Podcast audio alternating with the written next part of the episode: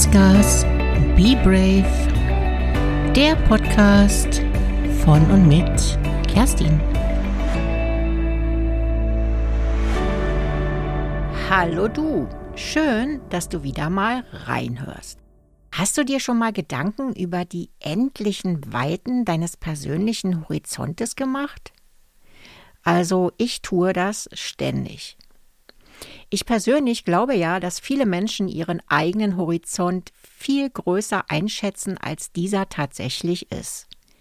Manchmal glauben wir schon alles gesehen, gehört und erlebt zu haben und zu allem etwas sagen zu können oder besser zu müssen. Weit gefehlt sei es der fehlenden Demut geschuldet oder der nicht vorhandenen Fähigkeit, sich nicht Erlebtes oder gar Unvorstellbares tatsächlich vorstellen zu können. Damit meine ich weniger den geplanten Fallschirmsprung, welcher schon seit Jahren auf der Bucketlist steht, weil wir glauben zu fühlen, was wir fühlen würden, wenn wir das tatsächlich tun würden. In die Tat umgesetzt bedeutet dies nicht selten, dass das Erlebte völlig von der seit Jahren gedachten Vorstellung abweicht. Und selbst dann versuchen wir noch die Fahne hochzuhalten und erzählen uns und unseren Mitmenschen, dass alles genauso war, wie wir uns das vorgestellt haben. Selbst wenn wir tief drin voll enttäuscht sind. Oder es tut sich möglicherweise eine unerwartete Leere auf, weil der Traum plötzlich fort ist. Manchmal spenden Träume oder Ziele uns viel mehr Lebensenergie in der Vision, gerade weil sie eben Träume und Ziele sind und nicht oder noch nicht zur gelebten Realität geworden sind. Sollen wir deshalb unsere Träume einfach so in die Tonne treten? Nee, auf gar keinen Fall. Denn meiner Meinung nach geht es in erster Linie um die Vorstellung, also um den Weg selbst, nämlich um das Erleben und die Erfahrungen, die ich mache, während ich mich auf den Weg gemacht habe. Die Vorfreude eben. Es ist nicht ohne Grund so, dass die Vorweihnachtszeit häufig viel schöner ist als Weihnachten selbst. Aber nun zurück mal zum Unvorstellbaren. Mit der nicht vorhandenen Fähigkeit, sich Unvorstellbares tatsächlich vorzustellen, meine ich eher jene Erfahrungen im Leben, welche wir eben nicht auf dem Schirm haben. Ungeschriebenes und unberechenbares, pures Leben halt. Fernab jeglicher Vorstellung. Vergleichbar mit der Unendlichkeit des Universums. Die passt vorstellungstechnisch auch in kein Gehirn. Dabei erfahren und wissen wir nur ein Sandkörnchen von dem, was wir tatsächlich wissen und erfahren könnten. Wie ein Sandkörnchen in der großen, weiten Wüste. Tatsächlich glauben wir aber oft, wir selbst wären die Wüste. Ich glaube, ich habe da gerade ein Körnchen im Auge. Reib, reib.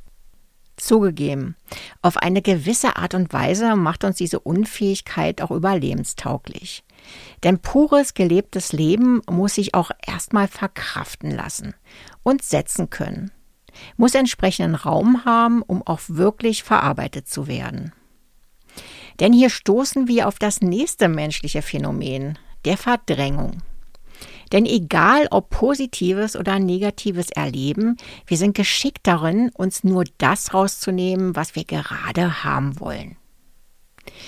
Nicht, dass das etwa ein bewusster Prozess wäre, aber unser Unterbewusstsein bedient sich hier ganz ungeniert bewährten Mustern, welche möglichst wenig Unruhe in unser Gehirn bringen. Unser Gehirn strebt nämlich grundsätzlich nach Kohärenz. Naja, zumindest die meisten Hirne. Das heißt, wir wollen und brauchen eine innere Orientierung, welche in der Regel auf selbstgemachten Erfahrungen beruht oder auf eigene oder gesellschaftliche Glaubenssätze, welche unser Leben bisher geprägt haben. Merkst du selbst. Wir drehen uns gerade so irgendwie im Kreis rum. Also wenn wir glauben, wir seien die Wüste selbst, wie sollen wir dann merken, dass der eigene Horizont tatsächlich nur eine Sandkörnchenbreite ausmacht? Ich sag mal so, das müssen wir gar nicht. Wir müssen nicht wissen, was wir bereits wissen und was wir eben noch nicht wissen. Dass das eher mäßig funktioniert, haben wir ja bereits gerade gemeinsam rausgefunden. Was es braucht, ist eine ehrliche, bodenständige Demut. Demut bedeutet für mich nicht, sich selbst permanent zu knechten und zu maßregeln und völlig selbstlos durch die Welt zu wackeln. Das ist möglicherweise noch das, was in unseren Köpfen so rumspukt und wir gegebenenfalls auch mit religiösen Glauben in Verbindung bringen. Für mein Empfinden ist es eine nicht mehr zeitgemäße Vorstellung von Demut. Wir brauchen hier ein ganz klares Upgrade überholter Bilder. Ich prophezeie dir hier und jetzt, dass gelebte Demut eine der Top-Fähigkeiten der Zukunft sein wird. Haha, supi, dann mal los, ganz fix auf Instagram den neuen Trend verheucheln. Hm, nee, daraus wird leider nichts. Denn hier verhält es sich meiner Meinung nach genauso wie mit der Authentizität.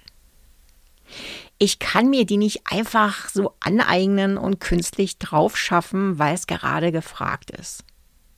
Natürlich gibt es da Leute, die das super gut beherrschen und uns vielleicht eine gewisse Zeit so eine Fassade vorspielen können, aber das ist in der Regel ja nicht von Dauer. Echte Demut entsteht einfach oder eben auch nicht. Echte Demut entsteht aufgrund einer tatsächlich gefühlten und gelebten Haltung, welche einen natürlichen Prozess durchläuft, auf welchen wir weniger Einfluss haben, als wir wahrhaben wollen. Aus meiner Erfahrung bedingt das einer tiefgründigen und ehrlichen Auseinandersetzung mit sich selbst und der Erkenntnis, dass sich die Welt eben nicht um uns selbst, dem Individuum, dreht sondern wir ein kleines Mosaiksteinchen im Gesamtkunstwerk darstellen. Nicht mehr und nicht weniger. Der Erkenntnis, dass unendlicher Wachstum und das Streben nach beständigem Erfolg den totalen Irrsinn in sich bergen. Den Irrsinn der Zerstörung. Der Zerstörung von uns selbst und der Welt.